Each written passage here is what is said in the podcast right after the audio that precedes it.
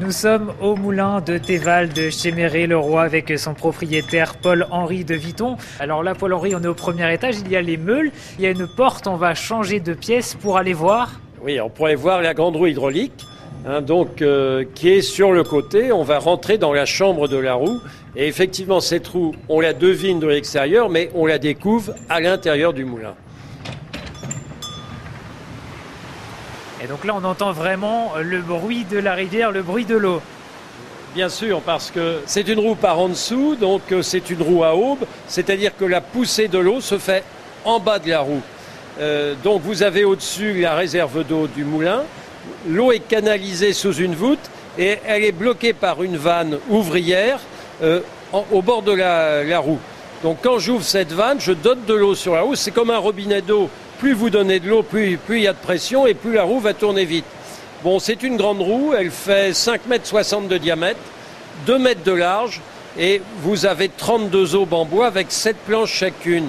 Donc au total 224 planches, et c'est ça le, le gros entretien de cette roue, c'est le changement du bois. Euh, Justement, Paul-Henri, cette roue, elle est assez impressionnante, mais ça nécessite aussi beaucoup d'entretien. C'est un- au moins un entretien régulier, c'est-à-dire que le bois va s'user par le frottement de l'eau, hein, par les sédiments qui sont dedans, euh, parce que euh, roue à aube va attirer les sédiments par pression, et les premières planches de chaque aube, les trois premières planches, il faut les changer à peu près entre 10 et et 12 ans euh, régulièrement.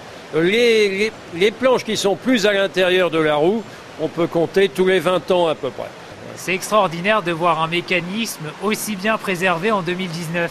Quand il est inauguré en 1850, eh bien, il n'a pas beaucoup changé depuis cette époque, hein, depuis euh, 170 ans, puisqu'on a le devis d'installation et on retrouve à peu près à 100% toutes les machines, en fait, qui étaient montées à l'époque.